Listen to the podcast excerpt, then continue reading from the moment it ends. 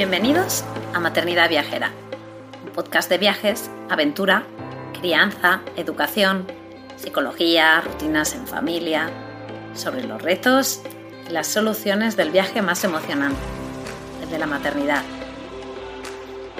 Si este programa te inspira, si te da ideas de viaje, te anima a vivir nuevas aventuras, te reta a salir de tu zona de confort, si te ayuda a mejorar tu maternidad en general tu vida o si simplemente te alegra un poquito tus días, te animo a apoyarnos formando parte de nuestra membresía anual. Accederás de manera inmediata a una plataforma de formación, un club de lectura, emails exclusivos con ideas, estrategias y consejos súper útiles para el día a día o descuentos en tiendas y proyectos chulis, como nuestra casita en la Sierra de Guadarrama o en nuestras sesiones de coaching familiar. Y ahora sí, vamos con el episodio de hoy.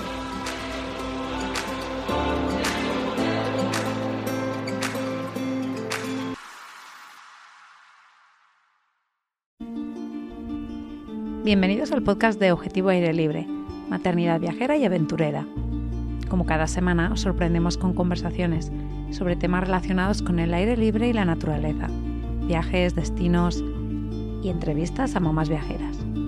Gracias por compartir nuestro proyecto, escribir un comentario al programa en Apple Podcast y darnos la oportunidad de seguir inspirando a salir al aire libre y viajar para una mejor salud mental y física de toda la familia.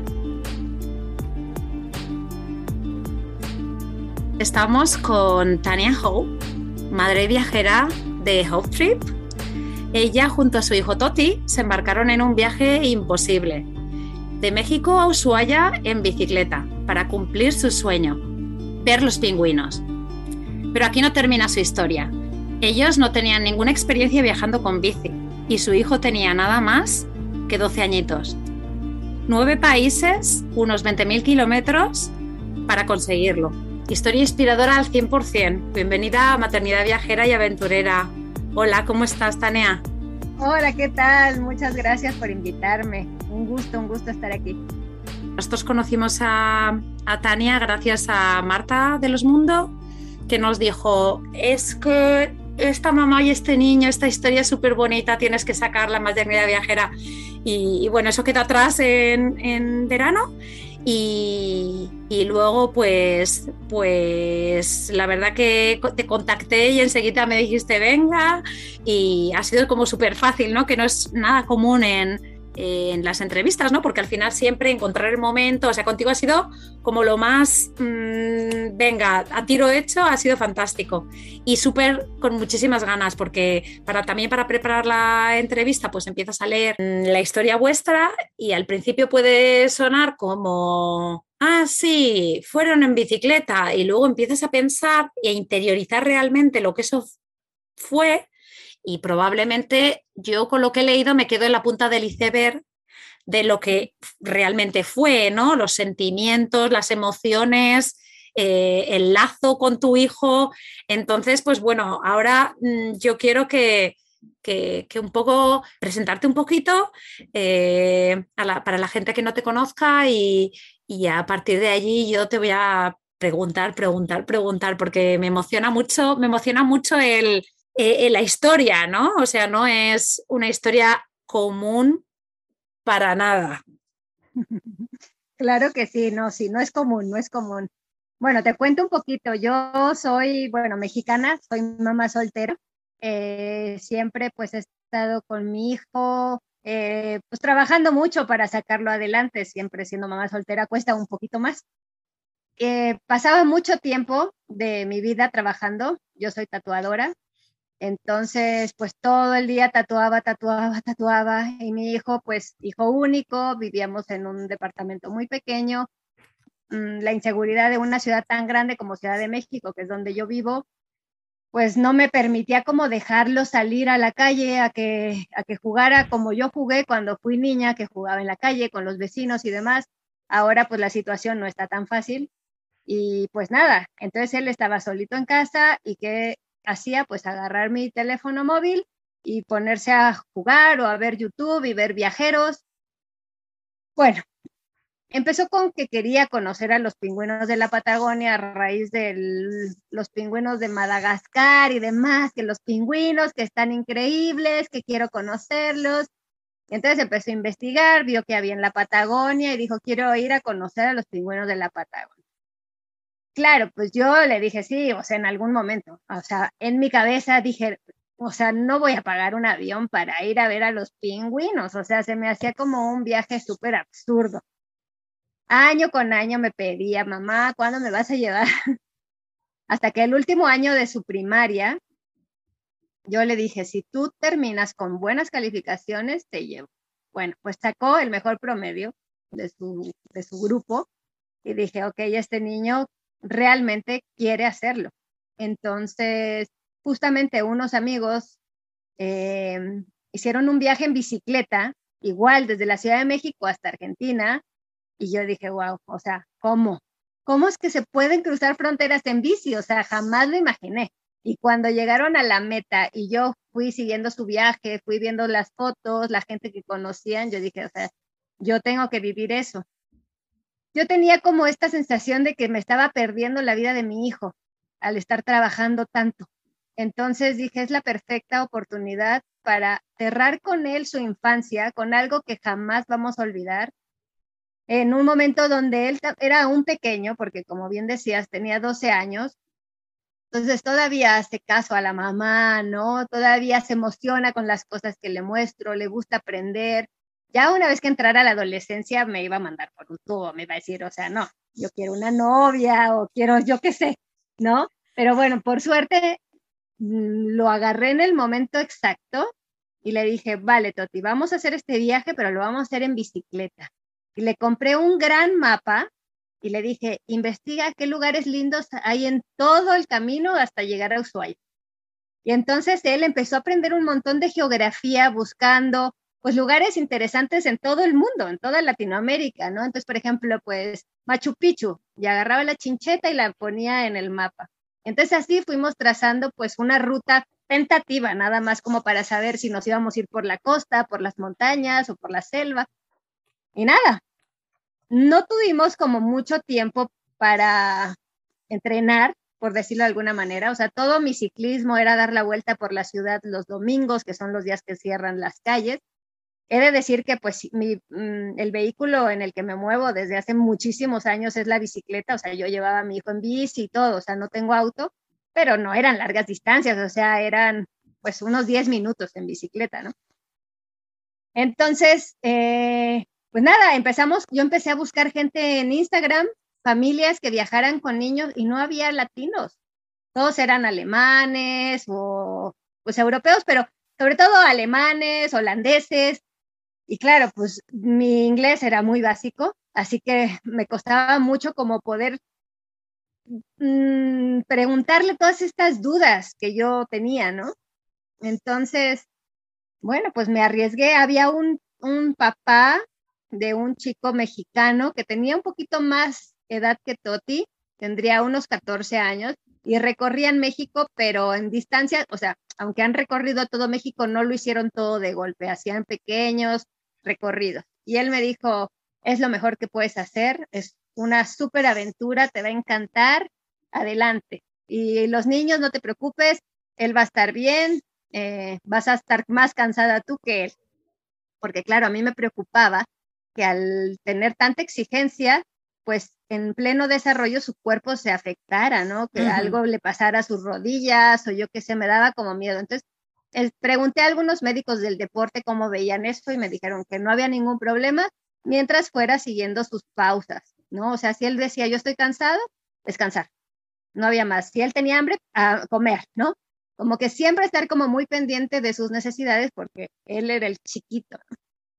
Y nada, o sea, fue de que, no, de verdad, compré una bici una semana antes de irme al viaje.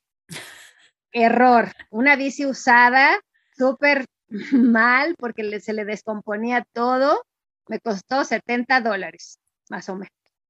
Este, ¿qué más? Pues no sabía nada de primeros auxilios, o sea, sabía un poquitito mínimas cosas, no llevaba un seguro de viaje ni nada, Mi ahorro fueron mil dólares, fue todo lo que pude ahorrar. Y, y, no teníamos experiencia ni siquiera, nunca había acampado ni nada. Entonces agarré todas mis cosas y nos fuimos a la aventura. O sea, dijimos, pues a ver qué pasa. Obviamente siempre con la idea de que si algo no nos gustaba, si nos cansábamos o lo que fuera, podíamos regresar. O sea, no era ir a sufrir, sino era ir a descubrir el mundo. Y así fue como salimos y la verdad es que fue un maravilloso viaje, de verdad, o sea, todo el mundo, se lo digo, es una excelente forma de viajar, de conocer realmente los lugares, mucho contacto con la gente, eh, vives como cada país al 100%, ¿no? Y por eso creo que vale muchísimo la pena y más haciéndolo pues con los niños, ¿no? Con los hijos. Sí, es que eh, al principio has comentado que, pues, que la idea te surgió porque tú habías visto a, unos amigos que lo habían hecho, ¿no? Eh, sin niños, pero lo habían hecho, ¿no? Y ahí es un poco la importancia de lo de eh, sacar a la luz historias, ¿no? Porque realmente algo que tú igual nunca habías considerado, el ver que otra persona lo había hecho, te dio la idea a ti que ya no es una cuestión ni siquiera económica, ¿no? Que también, porque obviamente eh, comprar un pasaje de avión que te lleve de Ciudad de México hasta el sur de América para ver los pingüinos y luego volver, o sea, al final es una barbaridad de dinero eh, para una semana de, viaje, ¿no? Para una semana, una barbaridad de dinero. Eh, o sea que eh, la importancia de la inspiración, ¿no? De dar a conocer historias y ahora en este caso dar a conocer la tuya para que haya gente que se inspire con tu historia para, ¿por qué no hacer algo? No tiene por qué ser lo mismo, no tiene por qué ser de la misma manera, eh, pero bueno, me, apetecía hacer un poco un apunte en ese sentido porque eh, un poco hay veces que, bueno, pues lo que comentábamos antes de, la entrevista, ¿no? De, de, que es muy fácil dejarse llevar por tu círculo y, de no salir de esas historias eh, comunes ¿no? alrededor tuyo, ¿no? Y de repente viene pues eh, granitos así como de, luz, ¿no? De fuera y de repente dices, anda, y esto y esto y, eso, pues bueno, es un poco la, idea también de, del podcast. Em, también me gustaría así volver un poco atrás, ¿no? Al principio que has comentado el tema de que tu hijo pasaba eh, más tiempo solo o, más tiempo pues, con pantallas, ¿no? Y el ver que quizás ese momento, ¿no? Teniendo 12 años, que ya es preadolescencia, el, el cortar un poco esa, esa pues ese, esa rutina, ¿no? Quizá de los niños de hoy en día, que es tan común, de que los mejores amigos para, para los niños es, eh, son, son las redes sociales, son los videojuegos, son las pantallas, y el cortar tan radicalmente que hacer que en este tiempo pues él ya tenga otras aficiones, ¿no? Entonces te quería preguntar un poco, eh, que quizá me estoy adelantando, pero un poco en el antes y después también de tu hijo, ¿no? De, de qué supuso salir con 12 años con un poco esa eh, vida de, de, mi madre trabaja mucho, de yo voy a la escuela, eh, me tengo que entretener también solo mucho tiempo, no estoy al aire libre con frecuencia por el tema de, que, has comentado de, pues bueno, de la situación también de, la ciudad. Ahora yo lo he visto en, Instagram que está súper, súper con lo de las bicis. Entonces, me gustaría que hicieses un poco un análisis que entiendo que será difícil, ¿no? Pero un poco un antes y un después y cómo ves que ha cambiado el niño eh, o, cómo él hubiera sido si no hubiera sido por este viaje. Claro, creo que eso es lo más importante de este viaje, es el cambio de Toti en el transcurso de los años. Como te decía, Toti era un niño que pues se conformaba con ver la vida a través de una pantalla, o sea, se la pasaba viendo youtubers viajeros. Y yo decía, pero ¿por qué no tú, no? Y decía, no, es que eso no se puede. Yo, ¿cómo que no se puede? Claro que se puede. Entonces, la primera idea era que él hiciera un canal de YouTube y le fuera mostrando a sus amigos todo lo que veía porque yo lo que quería era despertar en él esta sensación o esta alegría de vivir, de vivir el mundo, de vivir en, la naturaleza, de experimentar cosas reales, no digeridas por una pantalla, sino cómo voy a resolver mi día a día, ¿no? Entonces, claro, a la hora del viaje era, o sea, tengo que pedalear ocho horas para llegar a un lugar, buscar un buen lugar para dormir, montar la tienda de campaña, teníamos que buscar leña para cocinar, cocinar, lavar platos, ¿sabes? Dormir, al otro día lo mismo, levantar campamento y salir, ¿no? Claro, no, no piensas muchas veces en que te puede llover horrible o que va a haber un viento en contra que no te deja avanzar o que tienes mucho frío, mucho calor o que tienes que subir a una altura de 5.000 metros y que te falte el aire, ¿no? Como que todas esas cosas, pues las vas viviendo en el momento y vas resolviendo en el momento. Entonces siento que esas experiencias lo hicieron darse cuenta no solo del poder que él tiene de resolver todo lo que se le presente en la vida, sino que la vida mm, puede no ser fácil, pero tiene salida, ¿sabes? No hay que tirar la toalla en el primer, ay, no, no puedo, ya me cansé. No, no, no, sí puedes. Podemos esperar un poquito y seguimos pedaleando un poco más. O no sé, lo que sea, ¿no? O se me antojan unos tacos, porque por ejemplo eso le pasaba, que extrañaba muchísimo la comida mexicana. Entonces, quiero tacos, claro, estamos en Perú, no hay tacos, ¿no? Y como igual las magias del camino, que en un pueblo encontramos un restaurante mexicano y el señor, emocionadísimo, nos quiso regalar una cena mexicana.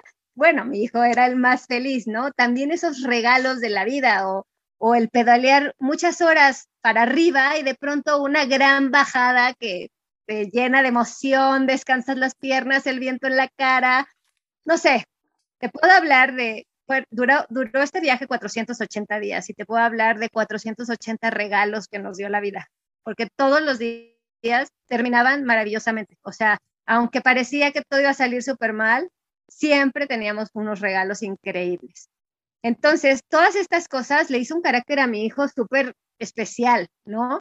Él al llegar del viaje decía, mis tres lujos son tener agua caliente para ducharme, tener comida caliente y dormir en una cama. Me dice, yo teniendo eso, soy millonario. Imagínate qué niño a sus 14 años tiene esa mentalidad. La mayoría de los niños ahora están pensando en el nuevo iPhone, en la tableta, en el videojuego y demás. Mi hijo no, mi hijo está pensando en qué va a ser para el futuro, está pensando entrenarse duro porque tiene su objetivo bien claro, que quiere ser un campeón de, enduro, ¿no? Que es la modalidad de bici que hace ahora. Y está de verdad dedicadísimo. O sea, y yo digo, wow, qué determinación. Y sus compañeros no saben ni siquiera lo que quieren hacer de su vida, ¿sabes? Y él lo sabe, y lo sabe súper bien. Y él me dice, mamá, esto es una inversión, porque a veces yo me canso de estarlo llevando a entrenar, ¿no? Entrena demasiado. Y me dice, esto es una inversión, mamá. Yo un día voy a ser grande y te voy a comprar una casa. Y yo, ¡ah! yo lloro porque digo, qué emoción. O sea, no porque quiera una casa, simplemente porque veo la visión y la determinación que él tiene. Y eso, pues vale absolutamente todo el esfuerzo del viaje. Lo que has dicho, ¿no? Independencia, esfuerzo, agradecimiento, responsabilidad. El, tema de ampliar la mente, ¿no? El que su mente eh, tenga una visión eh, pues estratosférica, ¿no? O sea, el, ver el mundo de de otro, desde otro punto de vista que un niño de 14 años pues no, es común, ¿no? Y eso se lo has dado tú, ¿no? Porque al final eh, aunque lo habéis organizado, al final erais un equipo, sois un equipo, pero en ese viaje, pues más especialmente, ¿no? Un equipo de lo que tú has comentado, esto de la dureza del día a día. Al final erais los dos que os dabais apoyo emocional, apoyo físico, pero tú eres la que empujaste, la que diste el tirón, entonces eso se lo has dado tú y, y, esto es un poco también llamamiento, un poco a esas familias que, pues que están un poco igual en una situación similar, ¿no? En la de ver que tus hijos en cierta manera se escapan, ¿no? No lo sé, me gustaría creer que no es común, pero yo creo que sí que lo es.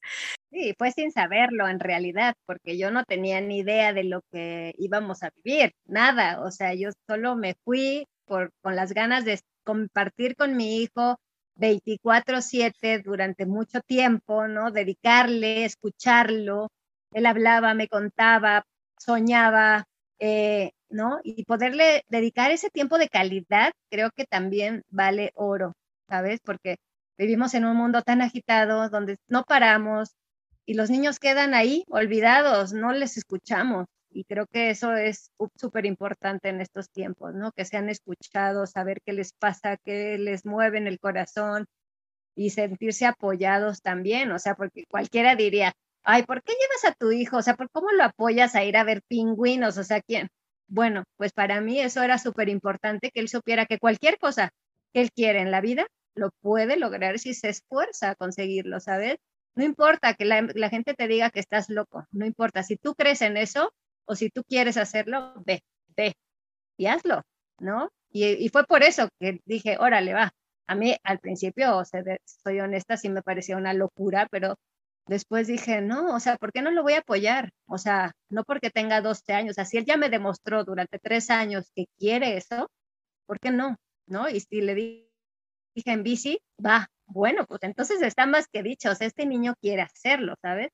Entonces, pues no me arrepiento de nada, creo que fue la mejor decisión y, ha hecho un chico bastante responsable y, te digo, determinado. Que tú has dicho del tiempo de pasar con los, con los chicos, eso es súper esencial. Em, voy a volver ahora hablando un poco más del viaje, ¿no? Has comentado lo de la tienda, ¿no? Y yo ahí quiero que des un poco eh, como que especifiques un poco cuál fue, eh, cuál, era el plan, al menos inicial, aunque luego cambiase, de, cómo ibas a dormir, ¿no? Eh, ¿Llevabais las, las, mochilas en los laterales de la bicicleta? Eh, ¿Y qué llevabais allí para poder dormir? ¿Llevabais la tienda de campaña? ¿Qué tipo de tienda de campaña? ¿Era vuestro planteamiento empezar a dormir desde tienda desde el principio? ¿Ir combinando? Ok, bueno, pues yo, mm, como te decía, mi único ahorro fueron mil dólares, por lo cual no tenía para poder este, pagar un hotel. O sea, eso lo habíamos descartado. Únicamente, pues el dinero que tenía era un ahorro por si pasaba alguna cosa. Era de verdad de emergencia. Y yo, al ser tatuadora, me llevé todo mi material para ir tatuando en el camino, ir generando dinero de cada país al que iba llegando. ¿Sabes? Cuando me quedaba sin dinero, trabajaba, hacía un par de tatuajes y avanzábamos. Y así fue como fui costeando. Entonces, pero obviamente ese dinero era para comer, que era nuestro combustible. No, nunca pensé en, en hoteles ni demás.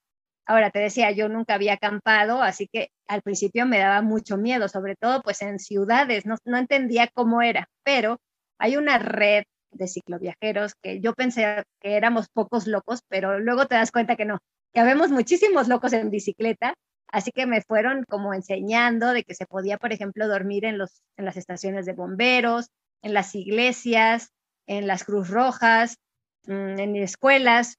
Entonces, pues al principio iba como sobre eso. Primero que nada, bomberos. Y generalmente nos decían que sí. La mayoría de las veces dormimos con bomberos. Ya al final, cerca de Chile, ahí fue que empezamos a hacer más acampada libre, porque claro, las extensiones eran tan largas que muchas veces no llegábamos a ningún sitio y teníamos que buscar un lugar donde dormir. Y bueno, pues eso, buscaba pues un lugar que estuviera alejado de la carretera, eh, pues tal vez atrás de un arbolito. Eh, si, si había agua cerca, pues eso era como básico y poco más. La verdad es que después como que uno agarra una confianza y te sientes tan parte del mundo y de la naturaleza que pues duermes en cualquier lado. Un día dormimos en un campo de tarántulas, sin saberlo. Pero claro, pues montamos la tienda. sí, no, montamos la tienda y de pronto así, ay, mira una tarántula, qué increíble. Y de pronto eran miles, o sea, miles. Y yo, no, vamos a dormir, o sea, vamos a cocinar adentro de la tienda. O sea, no quería, claro, que se me acercaran. Ya era de noche y no, no, no, no. O sea, una cosa es que sea cuidadora de la naturaleza, pero otra cosa es cenar con miles de tarántulas al lado. No, eso no. Ay, me muero, me muero. Me muero, me lo estoy imaginando ahora mismo. Sí, y en la mañana que nos despertamos había montones de tarántulas bajo nuestra tienda claro, que buscaban el calorcito y quedaron ahí, ¿no? Y no, metimos todo, zapatos, las alforjas súper cerradas, todo para que no se nos fueran a meter. Pero no, todo bien, todo bien. Pero bueno, eso te digo. te digo que no sabíamos nada, o sea, todo lo fuimos aprendiendo en el camino y nos reíamos después de esas experiencias, ¿no? Llevábamos una tienda de cuatro estaciones, un bajo sleeping que se le pinchó al Toti en Guatemala, o sea que después durmió en el piso, lo bueno es que tenía un sueño muy, muy profundo, así que ni se enteraba. Y, y nada, y un sleeping o una bolsa de dormir súper mala porque era para 12 grados confort, así que ya te imaginarás a 5.000 metros de altura el frío que pasé, que sentía que me moría de verdad de hipotermia. Pero bueno, parte de, las, de los aprendizajes que tuvimos durante el viaje. Claro, es que eh, duro, ¿no? O sea, el, decir viajar básicamente sin dinero, ¿no? El, el eh, y esta es un poco también otra llamada al tema de, de, los impedimentos o las barreras que nos ponemos eh, en la vida, ¿no? Y esta es una, ¿no? Siempre es que claro, y el dinero, y el dinero, y, y aunque es verdad que lo que cuentas es un poco extremo, ¿no? Lo de las, lo de las tarántulas, yo. Lo pero, Sí, pero sí que el, el, ver que el dinero muchas veces eh, pensamos que lo necesitamos porque pensamos que necesitamos más cosas de las que realmente necesitamos, ¿no? Entonces, aunque sí que es cierto que un poco de confort tampoco hubiera pasado nada, eh, no hubiera pasado nada por, una, por, tener más materiales un poco más eh, preparados quizás y tal, y, pero, pero bueno, pero, lo hicisteis. Y ahí está, ¿no? Y, que no, no, ese no es una excusa válida si realmente tienes una ilusión, un proyecto y un conocimiento quizá previo, ¿no? A, al tema. Totalmente. Sí, totalmente. O sea, mm, creo que con este viaje nosotros demostramos que no tienes ni que ser ciclista, ni tener la mejor bici del mundo, ni ser hombre a fuerzas, porque nos decían que siendo mamá, una mujer y un niño solos en Latinoamérica era peligrosísimo. O sea, no hubo nada, o sea, simplemente lo que yo le digo a la gente es que lo que te mueve es el corazón. Si tú tienes ganas de hacer algo, lo vas a hacer. Si realmente crees en lo que estás haciendo, ¿no? No hay nada que te pare. No hay nada. Y te digo, no fue fácil, no fue fácil. Nos costó, nos costó lágrimas muchas veces, pero, pero valía la pena. O sea, al final del día valía la pena absolutamente y por eso seguíamos al otro día. Si no, ya nos hubiéramos vuelto, ¿sabes? Entonces, no hay impedimento. Mm, todo te lleva, o sea, el corazón te lleva hasta donde tú quieres, ¿no? Sí, sí, sí, es total, es total, es como la historia de, reto conseguido pese a, eh, pues a lo más... Todo en contra. A todo en contra. Y ahí te voy a preguntar, ¿qué es lo más difícil? Porque lo de en contra me viene lo del viento en contra. Para mí es el viento en contra. Sí, más que las subidas, porque cruzamos los Andes siete veces. Imagínate. De un lado para otro. Sí, madre mía. Así que sí, las subidas eran difíciles, pero el viento en contra es muy frustrante porque pones todo, toda tu energía y no avanzas. Así que muchas veces pues tuvimos que suspender, o sea, hazte cuenta, probábamos, no, pues mañana a las 6 de la mañana lo intentamos. Y a veces había como una tregua de viento a esa madrugada, pero otras veces no, había viento todo el tiempo, entonces pues teníamos que ver cómo, cómo resolvíamos. Incluso hubo un momento que tuvimos que pedir que alguien nos sacara porque los vientos eran de 80 o 100 kilómetros por hora y nos tiraban, o sea, voltea trailers, o sea, es un viento muy fuerte en la Patagonia. No, no podíamos avanzar, o sea, nos subíamos a la bici y nos tiraba. Entonces, no podíamos ni comer porque se volaba la comida. O sea, sacábamos cualquier cosa y ¡pum! salía volando. Eso fue en Patagonia, ¿no? Lo del viento. Patagonia, sí, en Patagonia. Sí, sí, sí. Durísimo.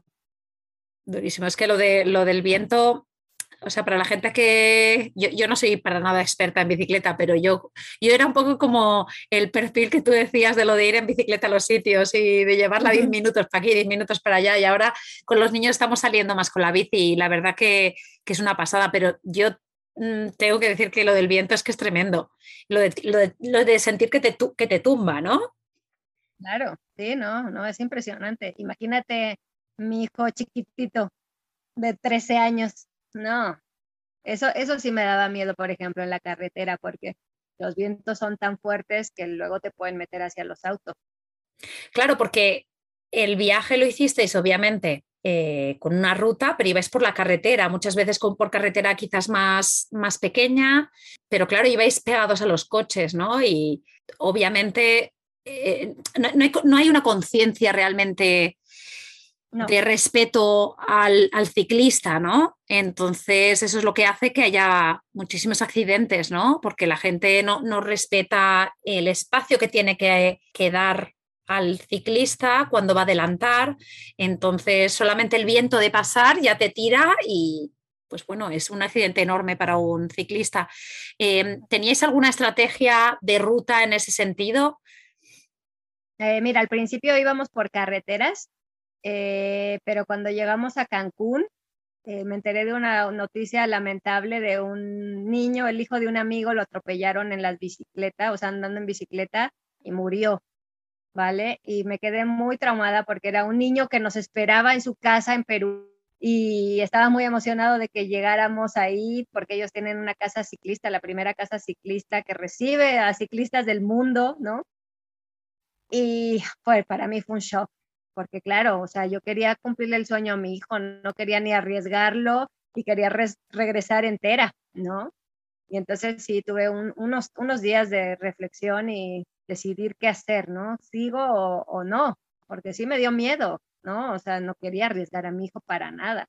Y claro, tenía todas estas voces de mis, pues de mi gente, mi gente querida que tenían pavor de que me fuera y me decían, es que te van a matar, te van a atropellar, es súper peligroso. Y claro, empecé a como a recibir todas esas cosas, ¿no? Como que se juntaban o se confirmaban las cosas que me decían y yo dije, ¿qué hago, no? Y mi madre me dijo algo que a lo mejor para algunas personas es una locura, pero para mí fue muy, muy lindo. Me dijo, mira hija, si ustedes tienen un sueño y los matan haciendo el sueño, pues al menos no se quedaron con las ganas de intentarlo, ¿no? Peor es quedarse con las ganas. Entonces, ve, ve y vas a estar protegida. Y yo dije, bueno, va, sigo y continuamos. Entonces, pero a raíz de eso, elegí carreteras las más rurales que se pudieran. O sea, siempre iba pues por, por pueblitos, ¿no? Y la verdad es que me gusta mucho más. Así fue nuestro viaje al final. Oh, qué duro, ¿eh? O sea, que tu madre te diga eso es como, wow, es súper, es poder, poderoso total. Sí. Que una madre diga eso. es muy fuerte. Te voy a preguntar, este, ¿teníais un móvil que teníais siempre como GPS o datos, eh, ibais mirando las cosas eh, gracias al móvil, ¿no? Porque yo, yo, no, yo ahora mismo me lo imagino y no lo concibo sin realmente tener eso, ¿no? Eh, que al final es un poco el poder del siglo XXI, el tener ese aparatito que te hace conectar y te resuelve, entre comillas, todo, ¿no? Sí, total, llevábamos un celular, cada uno llevaba un celular con datos. Generalmente llegábamos a cualquier país y compraba yo el chip del país para tener pues datos, ¿no? No pagar el roaming. Y tenía mi mismo WhatsApp. Así que todos los días, todas las noches yo me reportaba con mi familia, les contaba un, poquito cómo había estado el día y trataba de subir un diario al, Facebook, ¿no? Llevaba mi diario de viaje y la gente pues iba ahí leyendo y aunque íbamos nosotros solos, pues siempre nos sentíamos como muy acompañados por toda la gente que nos seguía, ¿no? Estaban muy emocionados, a veces me, decían, ya quiero que sea mañana para ver qué va a pasar, ¿no? Era como la novela de la noche, era muy increíble. Me decían, me encanta que tú seas la que se está ahí exponiendo y yo, cicloviajera de sillón, ¿no? Del sofá, ¿no? Bien tranquilos, seguros, con su comida rica y yo comiendo arroz, sufriendo el frío y cansada de pedalear, pero fue increíble. La verdad es que nunca nos sentimos solos, siempre fuimos muy acompañados. Teníamos en el celular una aplicación que se llama Maps.me, que es para tener mapas sin internet, y ahí íbamos trazando la ruta, nos marcaba la altimetría, qué tanto este, íbamos a subir, bajar, etcétera, ¿no? Que al final siempre las redes sociales tienen esa connotación negativa y para mí siempre es como si no tienes control, ¿no? Pero si tienes el control, las redes sociales pueden ser eh, espectaculares, ¿no? Y, luego, pues yo, me, yo lo veo, ¿no? Que a mí me pasa también con, otros, con otras familias viajeras, ¿no? O, mamás viajeras que yo sigo y también me digo, a ver, ¿dónde está, no? Y antes te he comentado de Silvia Explorer, y, pero también me pasa con los mundos, ¿no? Son, son familias que, que, que, es guay, ¿no? El ver de... Porque hay veces que ya no es siquiera decir, no, yo estoy en el sillón de mi casa y yo no quiero hacer eso, pero hay veces que pues por la vida pues no, no, no puedes hacerlo todo, ¿no? Y ver cómo otra gente está haciendo cosas es, es, es, es la mejor telenovela del mundo. Total, total, real. Real y bonita e inspiradora, claro. Eh, te he preguntado antes de, de cómo te... Cómo, cómo ha cambiado a tu hijo, pero cómo te ha cambiado a ti.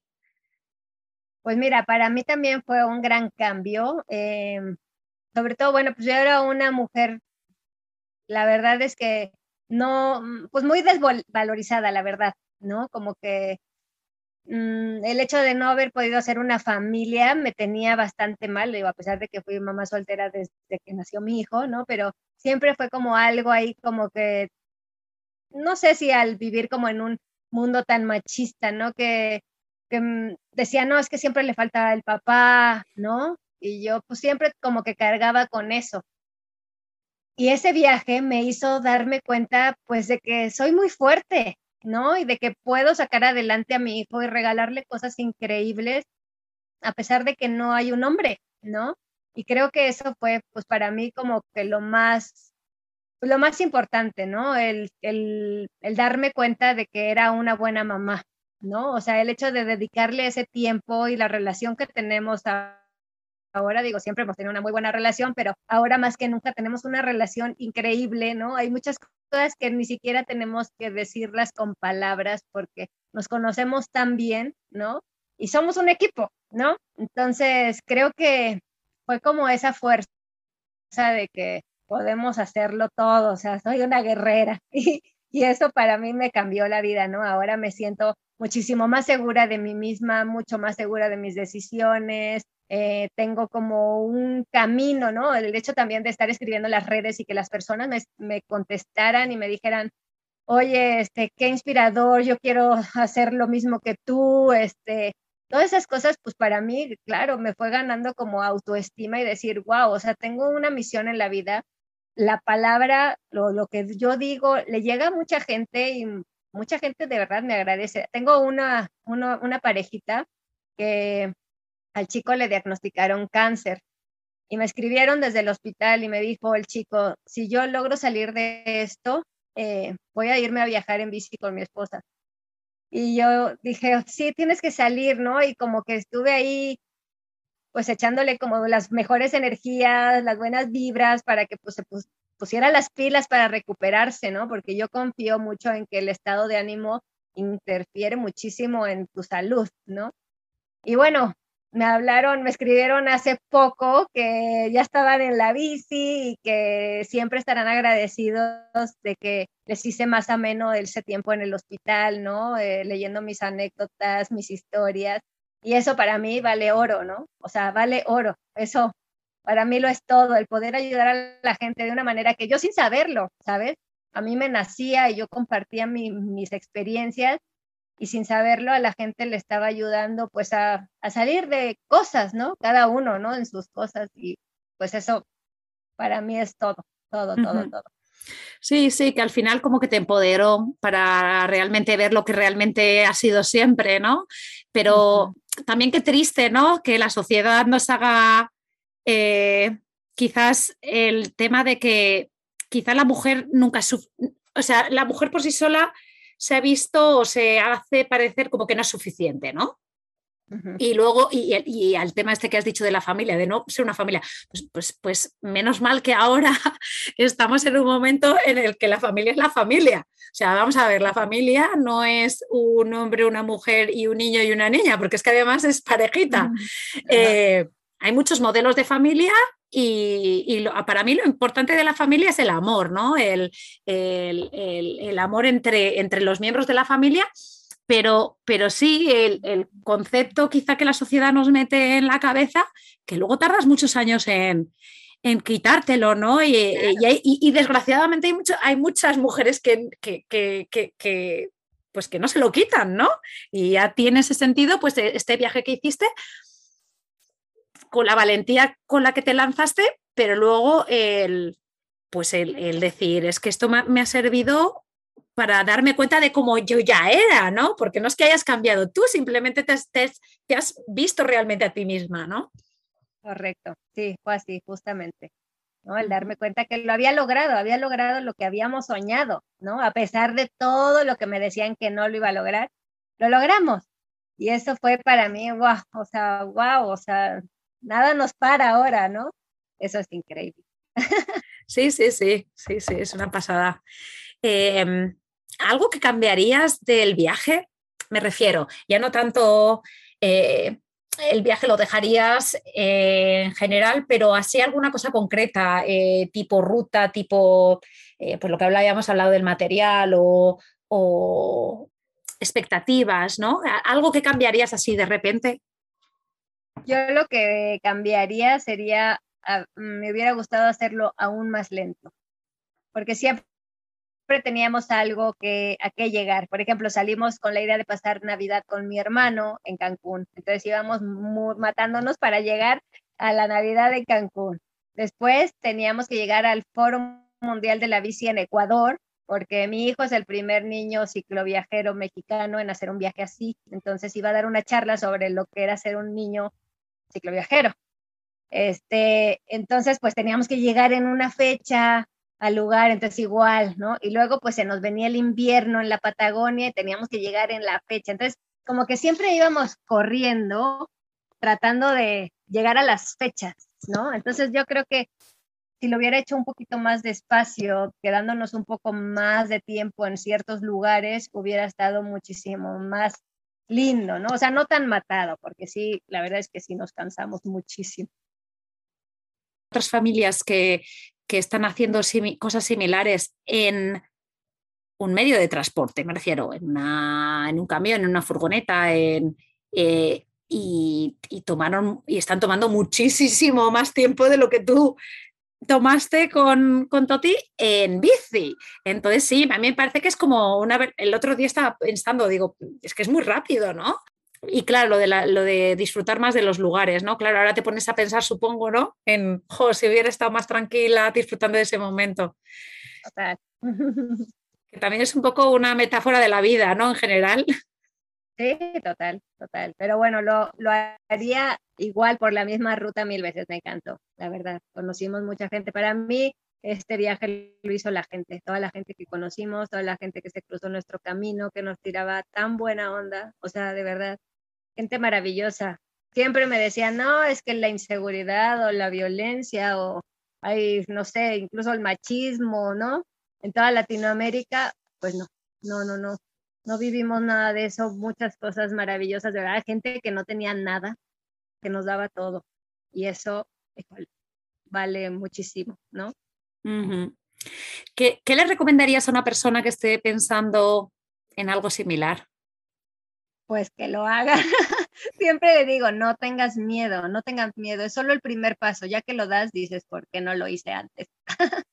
Pero es, es una pasada, te cambia la vida, este, no, no, no, yo, de verdad, o sea, todo el mundo le digo, deben de hacerlo, no, no tiene que ser un viaje de un año, no, simplemente, incluso un fin de semana, un fin de semana de ir a vivir una aventura, porque la bicicleta tiene algo muy bonito, que es como una meditación estás pedaleando y aunque íbamos juntos, tienes mucho tiempo para ir para adentro y conocerte, conocer tus límites, saber hasta dónde, ¿no? Todo lo que puedes hacer. O sea, increíble que mis piernas y las piernas de un niño de 12 años nos llevaron 20 mil kilómetros. O sea, solo las piernas, ¿vale? Entonces, es increíble darse cuenta de la máquina que tenemos, ¿no? De los ojos que podemos ver tantas bellezas naturales, ¿no? Y del corazón que podemos encontrar tanta gente tan bonita Así que háganlo.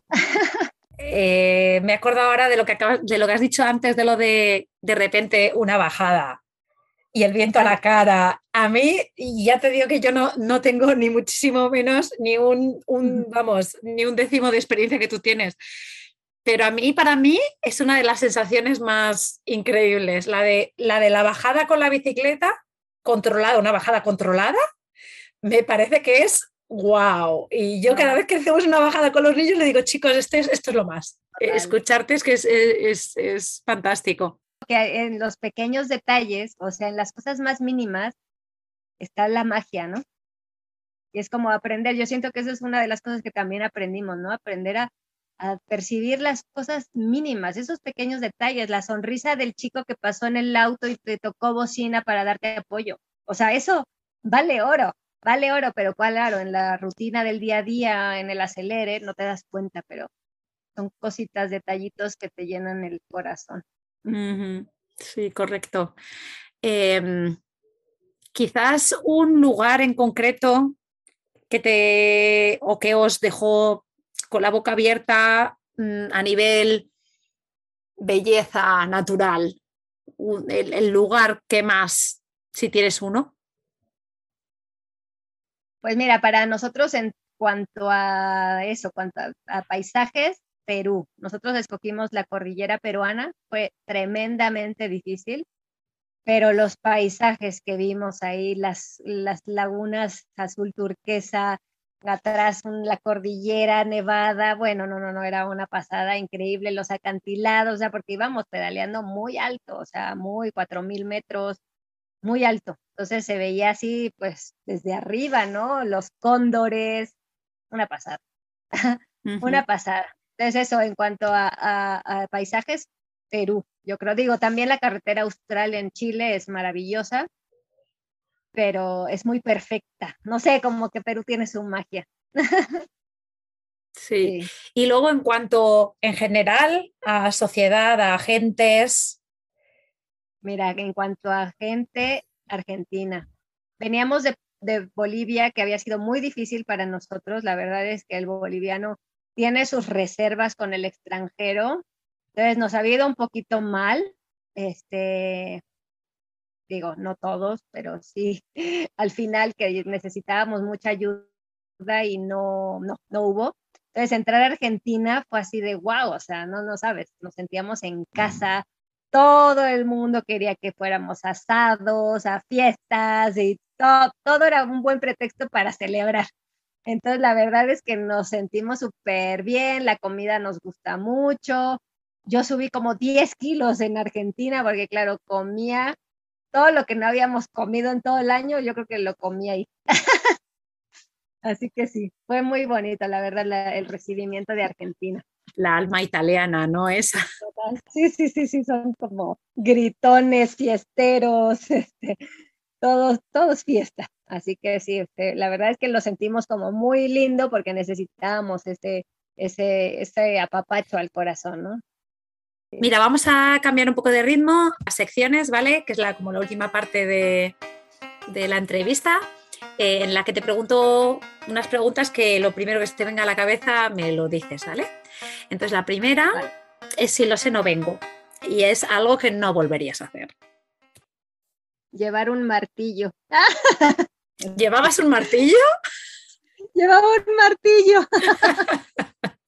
porque alguien me dijo que necesitaba un martillo para clavar la tienda de campaña. Y yo como no sabía, pues hice caso, llevé un martillo. Lo dejé pronto, al salir de México, pero eso no lo volvería a hacer.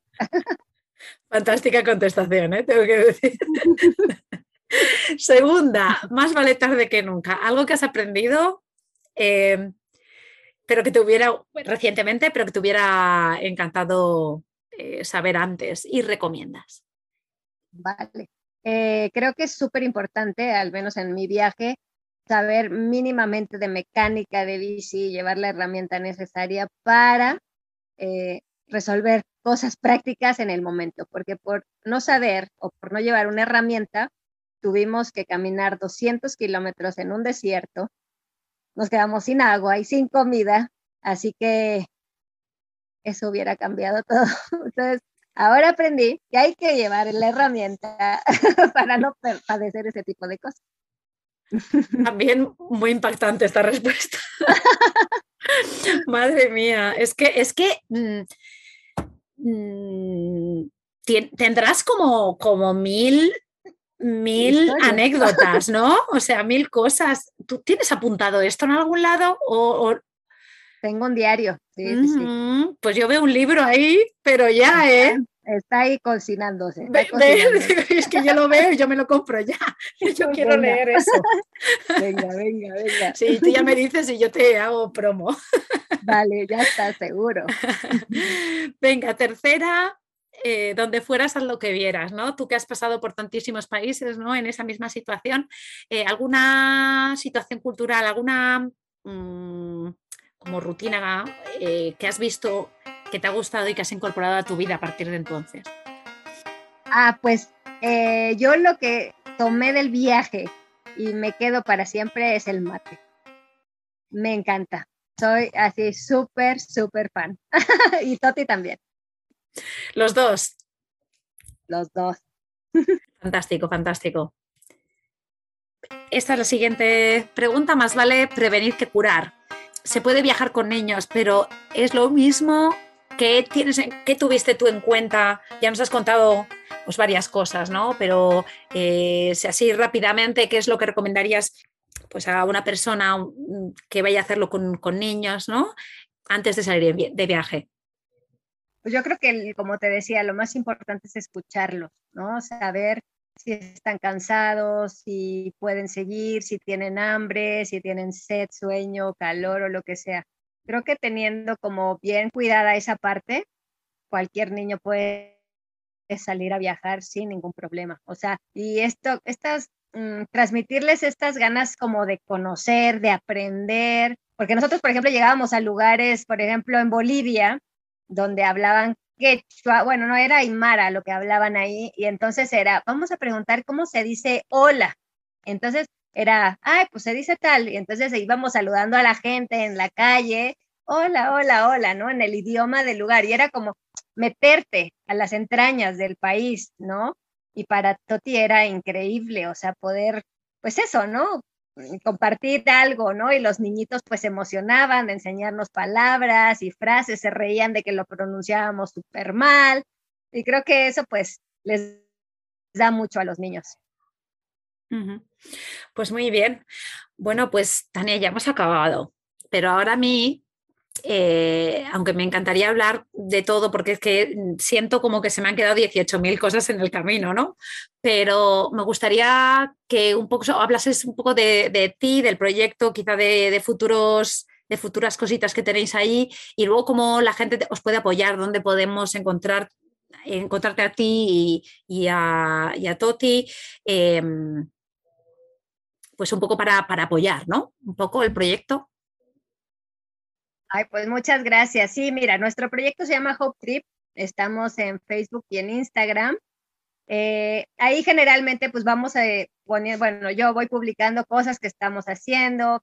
A veces tenemos, por ejemplo, eh, brigadas de limpieza de bosques. Eh, tengo algunas, organizo algunos viajes con gente que quiera aprender lo que es el cicloviaje, cómo armo las rutas, siempre como cuidándolos, eh, poniéndolos en lugares que estén tranquilos para que puedan disfrutar, ¿no? Porque para mí es eso, ¿no? Aprendan a disfrutar, dense cuenta de la maravilla del mundo en el que vivimos y si lo hacen en bici, pues, pues aún mejor, ¿no? Entonces siempre trato de organizar estos viajecitos pues para que la gente se anime después a hacer unos viajes más largos y en familia y solos. Así que tengo esos proyectos de momento. Estoy por escribir el libro, bueno, estamos en ello también. Así que bueno, cuando salga ya te los haremos saber. Y, nada, cualquier cosa que yo hago siempre lo publico ahí en mis redes. Así que si me apoyan por ahí, yo muy feliz seguirles todos y, bueno, pues darle amor ahí un poco al, proceso. Eh, se me ocurre una entrevista con Toti, ¿eh? Claro, sí, sí, sí, sí, cuando quieras. Sí, sí, sí. Ahora, a ver cómo, qué te cuenta él. Claro, bueno, pues un poco su perspectiva y es muy interesante, ¿no? Escuchar eh, sus pensamientos, ¿no? Desde, desde su boca, yo creo que es muy, muy poderoso también para inspirar a, a otros niños y adolescentes, ¿no? O sea que, bueno, tú coméntaselo y empezamos ya a, a, pactar un día. Vale, vale, vale, yo le digo sí, con mucho gusto. Em, bueno, Tania, nos ha encantado, súper, súper encantado eh, tenerte aquí. Eres como yo creo que el ejemplo de, mamá viajera y aventurera. O sea, es que no se me ocurre, no se me ocurre mejor ejemplo. Y también se me ocurre también otro contigo hablando de, mm, de viaje de, bici, ¿no? Y, hablando de cosas más concretas, de cosas que no hemos hablado hasta ahora, ¿no? Pero veo que, que tienes tantas cosas que contar y yo, vamos, he disfrutado muchísimo eh, hablando contigo. Muchísimas gracias. No, gracias a ti. Yo feliz de seguirte contando mil y una cosa. Tengo muchas, muchas cosas que contar. Sí, un episodio de anécdotas. Aunque esas no, esas mejor para el, para el libro. Para el libro, es para el libro. no lo van a querer comprar. Pero no, a nivel también técnico y, la ruta y eso. Pero sí, sí, o sea, encantada de hablar contigo en, en, cualquier otro momento y, y bueno, pues eh, un abrazo así como a la distancia. Igualmente para ti, mil, mil, mil gracias, de verdad. Me ha encantado también. Muchas gracias por escuchar esta entrevista. Esperamos que te haya gustado y compartas este episodio con tus amigos y en redes sociales. Es como más nos ayudáis. No te olvides de comenzar tu reto personal de horas al aire libre. Suscríbete y te enviamos el contabilizador a tu correo electrónico. Nos vemos la semana que viene porque ya sabes, cada jueves tenemos una entrevista que nos inspira, no te lo pierdas.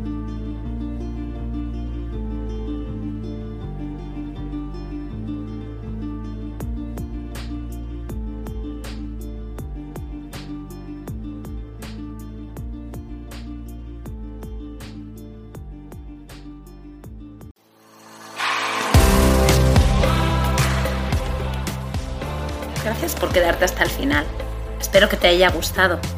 Te animo a compartirlo con tus amigas o amigos y apoyarnos formando parte de nuestra membresía anual. Te espero la semana que viene.